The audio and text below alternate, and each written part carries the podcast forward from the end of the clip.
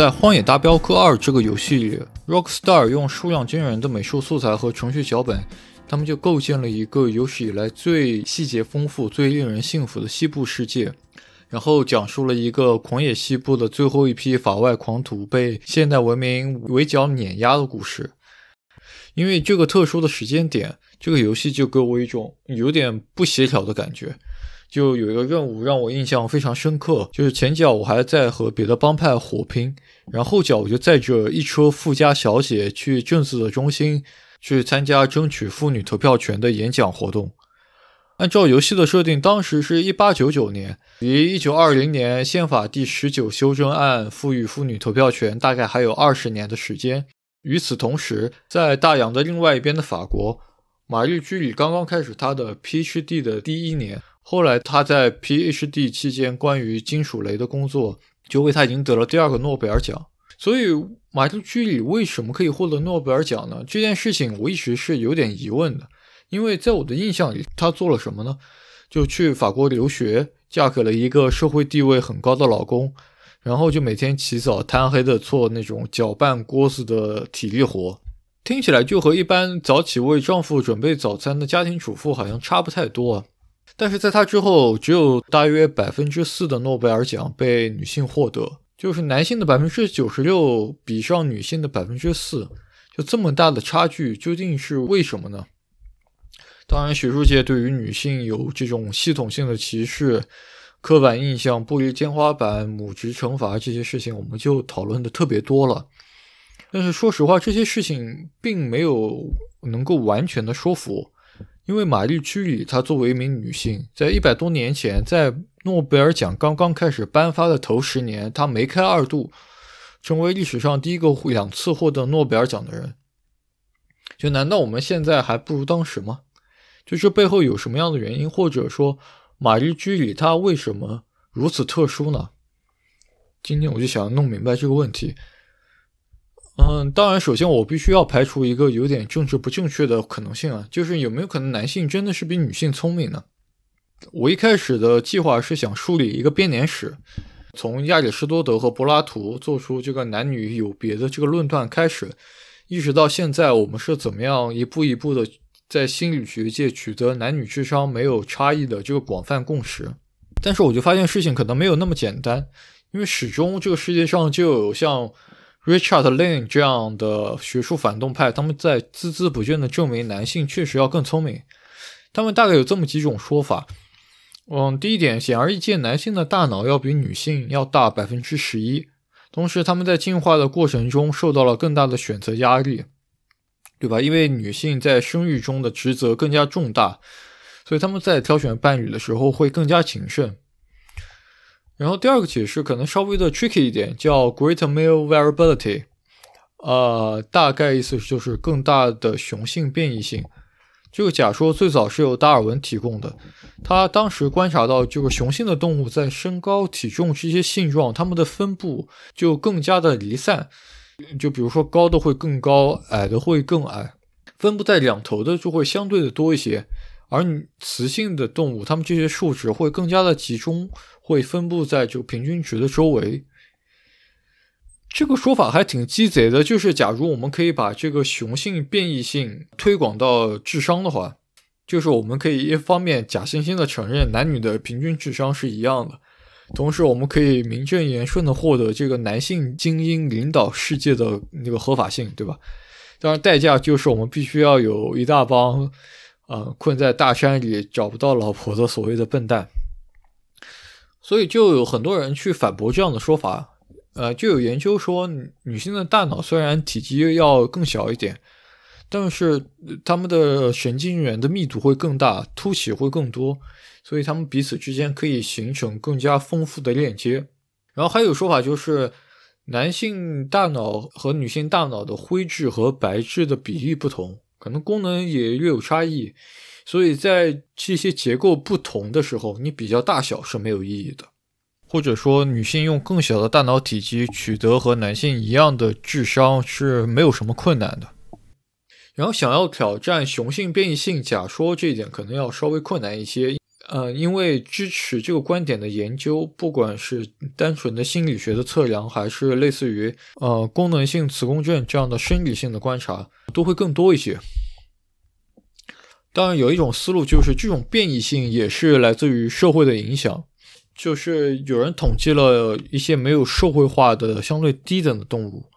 然后就发现它们在性质的层面就不存在这样的雄性和雌性的变异性的差异。但说实话，随着我看文献越来越多，我的疑问其实并没有显著的减少。就比如说，我在这里面发现了一个不可能三角，就有研究说，男女在智力测验的表现受到当地的社会的呃性别平等水平的影响，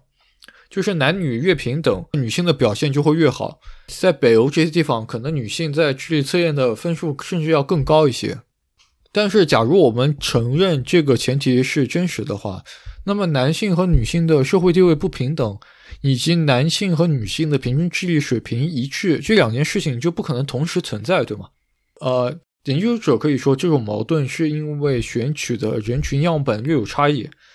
但是恰好就是心理学研究或者临床医学研究一直因为可重复性比较低而被诟病的原因之一。这个我就特别熟悉了。我们不需要撒谎，虽然很多人在撒谎，就是我们不需要撒谎，只要。适当的调整呃样本的选择标准，选定特定的实验方法，然后在恰当的时机去终止实验，我们就可以很容易的得到我们想要的任何结论。就这种 cherry picking 或者 p-value hacking 这个事情，就值得单独做一期节目。在去年的时候，有一篇还挺有名的 meta 分析发布了，我看挺多地方都转载了，就作者还。就挺认真的梳理了过去三十年关于男女大脑的文献，就涵盖了非常多的方面。他就发现之前的研究自相矛盾的地方就还挺多的，就不要说得到什么统一的结论了。在做研究之前，要不要用体积来对样本做矫正或者做标准化，这一点还没有统一呢。呃，在比较了各种各样的能想到的维度之后，按照作者自己的结论就是。男女的大脑除了大小有一点差距，那么它就是一样的，就不存在所谓的男性大脑或者女性大脑。呃，我在准备节目的时候，维基百科的 Neuroscience of Sex Difference 就是呃神经科学的性别差异这个页面的第一句就更新成了这篇文章。就作为一个外行人，这个文章就给了我一种就早上起来在微信群里看最新的核酸政策的感觉，就是就是我们现在是这个版本吗？呃，就是你们之前说的那些神经连接、灰质白质啊，还算数吗？呃，两个月之前，Nature 刚刚发表了一篇文章，讨论了这个雄性激素在大脑发育过程中的作用，所以我就感觉现在。就还有很多特别基础的事情，我们还弄不太清楚呢。想得到某种大一统的理论，还需要一点时间。但是我必须要找补一句，就是有些事情还是不言自明的。呃，就是个体之间的差距，个体之间的变异性，要远远的大于男女作为两种群体之间的差距。而确实，女性的学术成就就是被系统性的忽视。所以，我在这期节目的第一个尝试可以说是失败了。我没有办法得到某一种特别系统性的结论。所以，接下来我就想看看玛丽居里她究竟有多聪明，或者说她的天赋和智商对于她的成就有多大的贡献呢？然后我就陷入了另外一个方向的绝望，就是它不是有各种交叉的文献，它是几乎就很少有人讨论这个事情。就我们现在的大部分的文章或者报道里面。玛丽居里她取得成功，靠的是某一种坚韧不拔的性格和对这种科学的热情。她的智慧和灵感很少有人强调，但是当然获得诺贝尔奖应该是有某种智力门槛的。就 Annie Rowe 在一九五二年的时候统计过美国的诺贝尔奖得主的智商，然后像玛丽居里这样的实验物理学家，他们的平均智商大概是一百四十八。这个数据如果做标准化的话，呃，大概意味着他们是每四千个人中最聪明的那一个。就洪水中学有一万人，大概其有那么两三个人的智商是可以得诺贝尔奖。但是玛丽居里的智慧，她大概就是被忽视了，因为因为居里他还是一个比较内向的人，他就没有能够像阿尔伯特·爱因斯坦或者像理查德·费曼那样留下特别多的关于他们智商的趣闻轶事，然后被出版发表。我现在只能从一些细节上来推测居里的智慧，就比如说他在很年轻的时候就就非常熟练的掌握了法语、德语、俄语、英语和波兰语。呃，他在波兰的地下学校里接受了特别有限的不系统的教育之后，他到了法国依然可以取得呃物理和数学考试的第一名，包括后来他被邀请参加了前五次的索尔维会议，成为了那那张著名的人类历史上智商最高的照片中的唯一的女性。对吧？包括后来他和爱因斯坦和洛伦兹他们，呃，一起成为了联合国 International Committee on Intellectual Cooperation 的第一批成员。当然，他在自己的博士论文里犯了那种典型的聪明人的粗心，比如说在公式里漏了一个负号，或者说就标错了图片的序号这样。但说实话，就可能除了爱因斯坦这样的几个圈内人，就很少有人把玛丽居里作为科学家公平的看待。他被法国科学院拒绝成为会员，因为当时他们只接受男性，对吗？甚至到后来居里第一次获得诺贝尔奖的时候，瑞典科学院呃仍然有一种怀疑的态度。所以在颁奖典礼上，他们介绍居里夫妇的时候，引用了一句圣经：“呃，It is not good that man should be alone. I will make a helpmate for him。”那人单独一个不好，我要为他创造一个配偶帮助他。当然，对于马丽居里这种穿过他本人的忽视，就远远不止于此，也不止于这样的层面。我们之后就会说到。但是现在我们就很难说，这个居里在获得了第二次诺贝尔奖，以及他在第一次世界大战期间驾驶着搭载着 X 线机器的改装车穿越战场救治伤员的这些举动，究竟为他赢得了多少尊重？特别是在他与朗之万的婚外情被曝光之后。所以，当玛丽梅洛尼进入居里的实验室去采访他的时候，梅洛尼一眼就看出来居里的实验室经费不足。嗯，这里和他之前采访过的实验室相比，就显得有点寒酸。然后，现有的设备也都非常破旧。所以，玛丽梅洛梅洛尼是谁？呃，首先，他是一个和玛丽居里同名的人。她曾经是纽约的名媛，是当时最有影响力的女性记者，也是《d e l i n a t o r》这样的畅销杂志的主编。呃，更重要的是，她是一名社会活动家。她虽然多数时候身居于幕后，但她利用自己在出版界的影响力，去创造那种政客与平民或者人与人之间的连接。她鼓励美国女性参与到政治之中，最终帮助女性成为一股不可忽视的政治力量。啊，或者我在这里借用一下他传记的标题，他是一名 American Queen Maker。呃，所以当玛丽居里在采访里说，他作为镭的发现者，他没有申请专利，所以他本人自己连一克镭都没有。他手上的唯一的这一颗镭是整个实验室共享的。然后他还提到了，如果他能再多那么一克镭，他就可以继续自己关于放射性治疗癌症的研究。啊，这个时候梅洛尼就意识到这是他的另外一个机会啊，他可以做出一些改变。当然，这件事情后来就成为他整个政治生涯中最重要的财产之一。所以，梅洛尼回到美国之后，动用了自己在出版界的资源，广泛的报道了玛丽居里的故事，报道了他的生平和他现在的困境。玛丽居里在一八九一年。呃，购买了一张四等座的车票来到巴黎，靠着咖啡和硬邦邦的法棍支撑着他玩命的学习，以至于他很多次就晕倒过去。啊，最终他不仅在科学这个很鲜有女性涉足的领域找到了属于自己的位置，他不仅证明了自己可以做到，而且大多数时候他比那些自负的大老爷们们做得更好。就虽然玛丽居里从来没有到过美国，但是还有比这更美国梦的故事吗？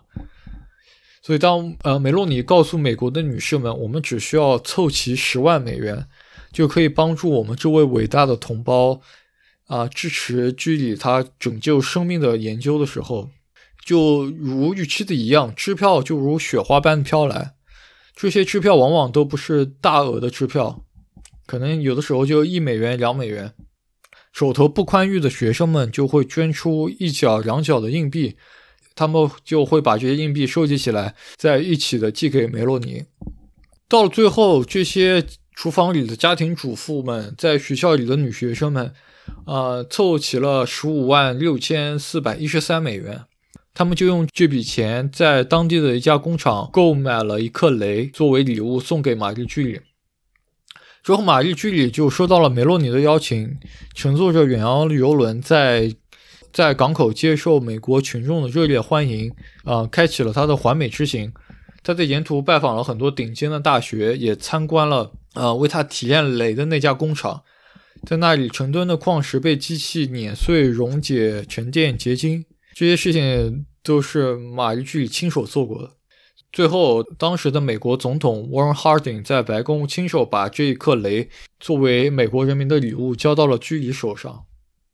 所以在当时，人们在谈论女性和科学的时候，广泛接受的还是这个 amateurism，就是业余主义，就是女性可以作为博物馆的策展人，可以是收藏家，呃，科普杂志的插画家，甚至呃或者科学编辑。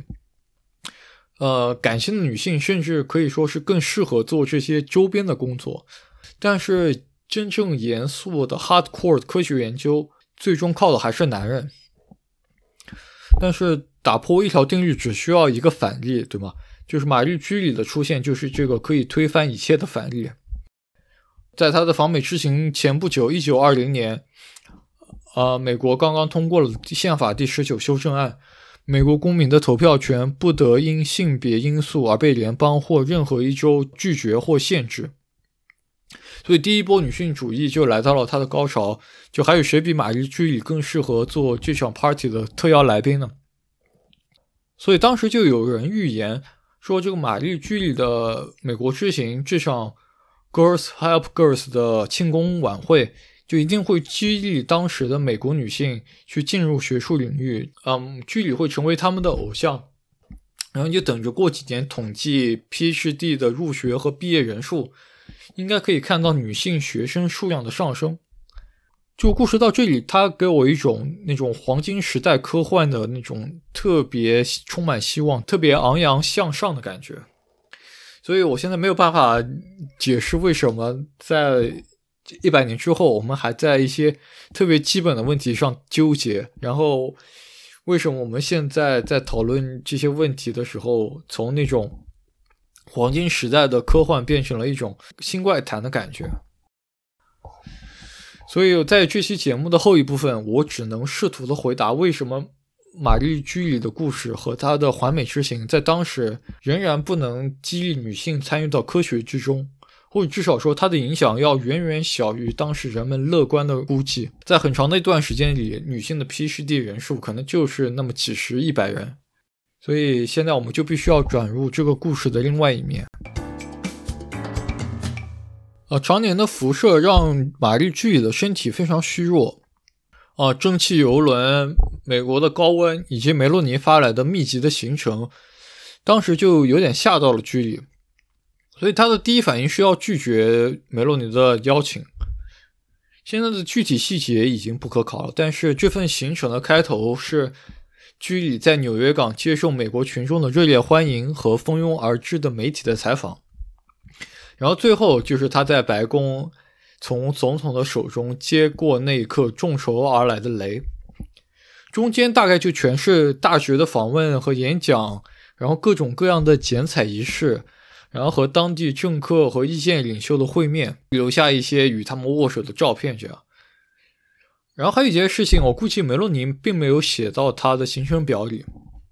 比如说，呃，美国的出版商们准备了一系列关于雷的书籍，等到距离一登陆，这些书籍就会和他的美国之行同步发售。啊，美国的自然历史博物馆为呃准备了关于雷的特展。呃，匹兹堡标准化学公司就是那家为居里提炼镭的公司，在当时的《纽约时报》买好了欢迎玛丽居里的版面，顺便为自己打个广告。所以，我现在可以想象，像是居里那样有点社恐的人，可能确实不太好拒绝梅洛尼的盛情邀请。就是那么多人都盼着呢，巴巴的等着呢，就是驳大家的面子，可能不太好。就是再不济的话，就是这一趟美国之行也是为了他的两个女儿。就当时的年轻人，谁不想看看美国是什么样子呢？玛丽居里和女儿同行这一点，就真的让梅洛尼大喜过望了，因为这下他就有充分的理由和论据来来把居里塑造成一位无私的母亲。梅洛尼的社会经验就非常丰富，他就太了解美国人民的爱好了。但是说实话，哪怕我们就客气一点说，就居里和所谓的完美的母亲其实不沾边。呃，玛丽居里私下里承认说，就是成为母亲这件事情，不管是从生理上还是心理上，确实占用了她的精力，让她没有办法完全的沉浸在实验之中。他还干过这么一件事情，就是他两个小女儿放暑假的时候。居里就把他们扔给家里的佣人，然后让他们在这个布列塔尼度假，他自己就可以钻进实验室里去做实验。当然，我在这里不是说距离有什么错，他只是和当时的一般人不太一样，或者说他比一般人的人要更加的诚实。但是不一样的观念不意味着你其中有一个比另一个好，或者一个对一个错，对吗？但是皮亚大师梅洛尼当然知道美国人的脑子可转不过这个弯来。所以他就呃，他就把距离写成了一位完美的母亲。啊梅洛尼想要隐瞒的第二件事就是居里和朗之万之间的 love affair。呃，朗之万是皮埃尔居里的学生，然后在皮埃尔居里去世之后，玛丽居里曾经和这个当时已经结婚的朗之万有一段短暂的三角关系。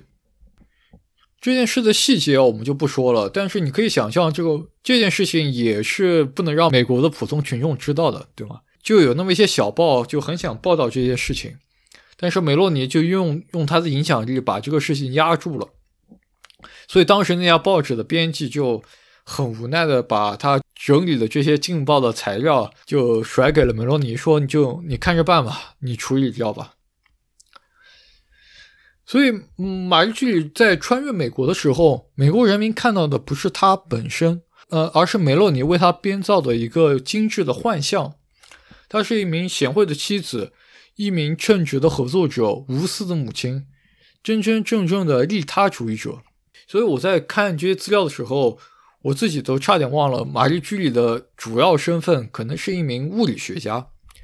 玛丽居里在拜访宾夕法尼亚的 Bryn Mawr College 的时候，校长就劝他说：“更重要的事情是要把影响力发挥在政治和和平外交上。呃，希望你能够在演讲的时候激励学生们来组成投票小组，来推动裁军的法案。就这个事情还有点离谱了，所以估计到后来，这个玛丽居里自己也有点麻木了。”他其实他他就意识到这些人并不在乎他是谁，也不在乎他的科学是什么样的，所以后来他在一些公开的场合越来越多的把女儿推到台前来替代自己。在旅程快到终点的时候，克里斯副总统的妻子格雷斯为居里在卡内基大厅准备了隆重的授奖仪式。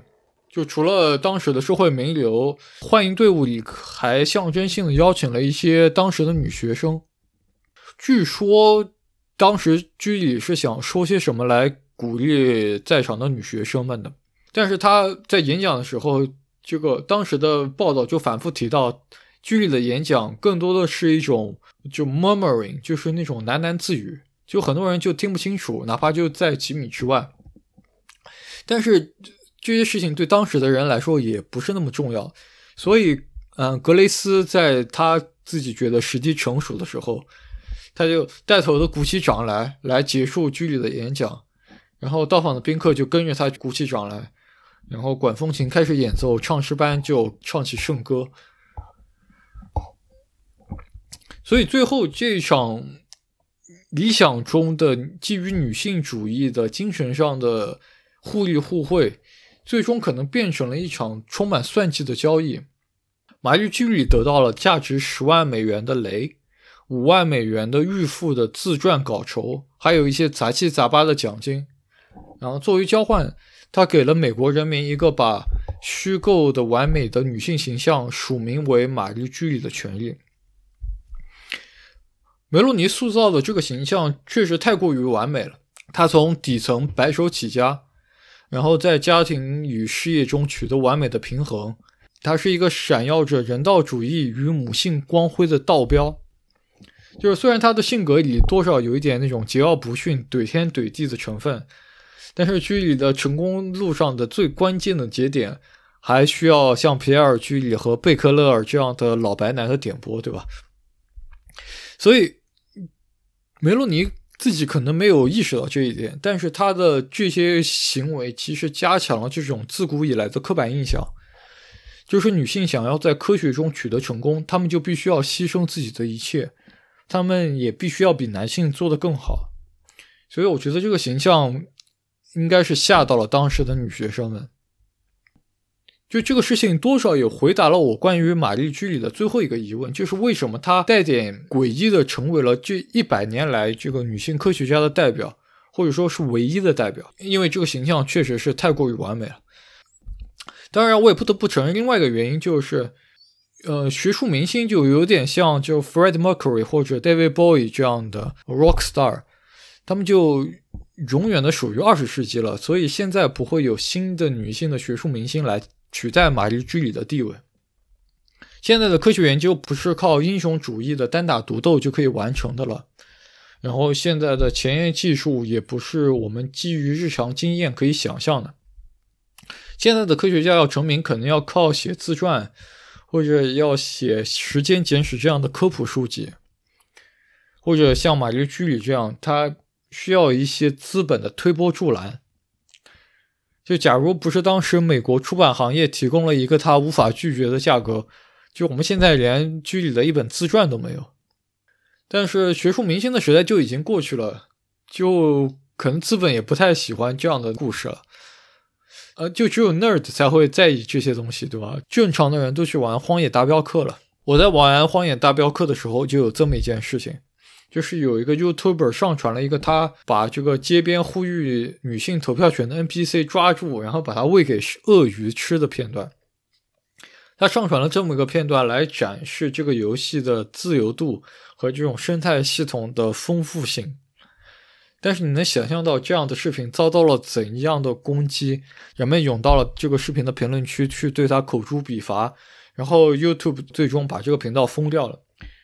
但是与此同时，我在准备这期节目的时候去检查了一下 Mariam Mirkazani 的维基页面。Mariam 是这期播客的第三个名字来自于圣母玛利亚的女性，她也是迄今为止唯一一位女性菲尔茨奖的得主。但是，包括中文在内，差不多有三分之一的维基页面，她的肖像用的是一张她怀抱着自己孩子的照片，就大概是在参加某次学术会议的时候就被抓拍的。带入一个女性主义者的视角，我觉得这显然是一种挑衅，对吗？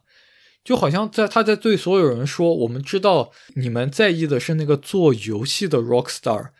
而不是像 Mariam 这样的真正的学术界的 rock star，所以我可以肆无忌惮的往你们之中最聪明的那些人身上套我设计好的刻板印象，就像一百年前美国人对玛丽居里做的那样，而且和一百年前一样的就是，就没有人发现这个恶作剧。呃，前一阵子我在我看到有人转发男性可以为支持女权主义做的三十五件事。我不知道你有没有看过，其中有一条就是可以去找一个女性偶像或者一名女性导师。这条是我见过就是争论争议最大的，因为它经常被人单独的拿出来来讨论。关于这一点的争论，就有点像是，比如说我们是不是应该优先的雇佣女性的学者，或者在申请课题基金的时候，是不是应该对女性的研究员有一点倾斜？或者说，我们应不应该在大学里规定一个最低的女性雇员或者女性学生的比例？然后，这个 diversity 达不到的时候，我们是不是要稍微的降低一些标准？但说实话，这些这些说法对我来说还是有点奇怪的。就我自己也一直迈不过去这道坎。就是我理解他们想要给女性学者更多的曝光，更多的机会。但是归根结底，这个事情又就太像那些好莱坞的笨蛋们喜欢做的事情了。对吧？在这个大学里，是不是应该更加实事求是一点？是不是应该有这种所谓的科学家或者知识分子的骄傲？就为什么要做这种看上去就特别明显的蠢事呢？但实际上，就是女性成为不了科学家这个自我实现的预言，根植在我们心中如此之深的位置，就是在这个星球上，这帮理论上最聪明、最客观、最实事求是、最应该讲究证据的一帮人，就这帮科学家们，在玛丽居里去世了一百年之后，就还是没什么长进。呃，女性科学家的论文就被更少的引用。在相同的条件下，他们被更少的参加学术会议。我在国内就见过特别多的研究研究生导师说他们不招女学生，对吧？呃，我的高中老师也会说男生的后劲更足。所以这些事情导致了什么呢？就是在在智力测验中，男性往往会高估自己的成绩，女性就会低估，对吧？就算像日本人这么谦逊。在东京的中央去重复这个实验，就还是得到一样的趋势，就是男性在估计自己智力测验的分数的时候，会高估五到十分。所以在读完所有的这些文献之后，就我一定要解释为什么男性的学术表现更好，为什么他们获得了更多的诺贝尔奖。就我一定要选择一个理由的话，那可能就是这种直接的代代相传的自我实现、自我强化的自信心。然后，缺乏这种自信的女生在寻找可以参考的职业模板的时候，看到的是马像玛丽居里一样这样一个被精心雕琢的圣徒和殉道者的形象，然后接受的是他们必须要比男性更强的暗示。但实际上，我觉得玛丽居里的成功，除去她的智慧和对科学敏锐的嗅觉，我觉得多少也是来自于她的出身。他出生于一个被俄国占领的、连说母语都是有罪的国家，所以他就天生的不对这些既定的规则、这些世俗的眼光抱有任何一丝一毫的敬畏。当然，其中就包括女性成为不了科学家这一点。所以说实话，这些播客也没有什么特别创新的内容。在寻找了各种方向之后，我发现就是。男性在科研领域表现更好，它归根结底是一个自我实现的预言，而任何一个想要打破这种自我实现预言的努力，往往都是预言的一部分。而那些真正能够帮助我们跳出这种循环的事情，在当时看来都是一些蠢事。感谢你收听，别想好。如果你对这档节目有任何的建议或者想法，欢迎在评论区留下你的评论。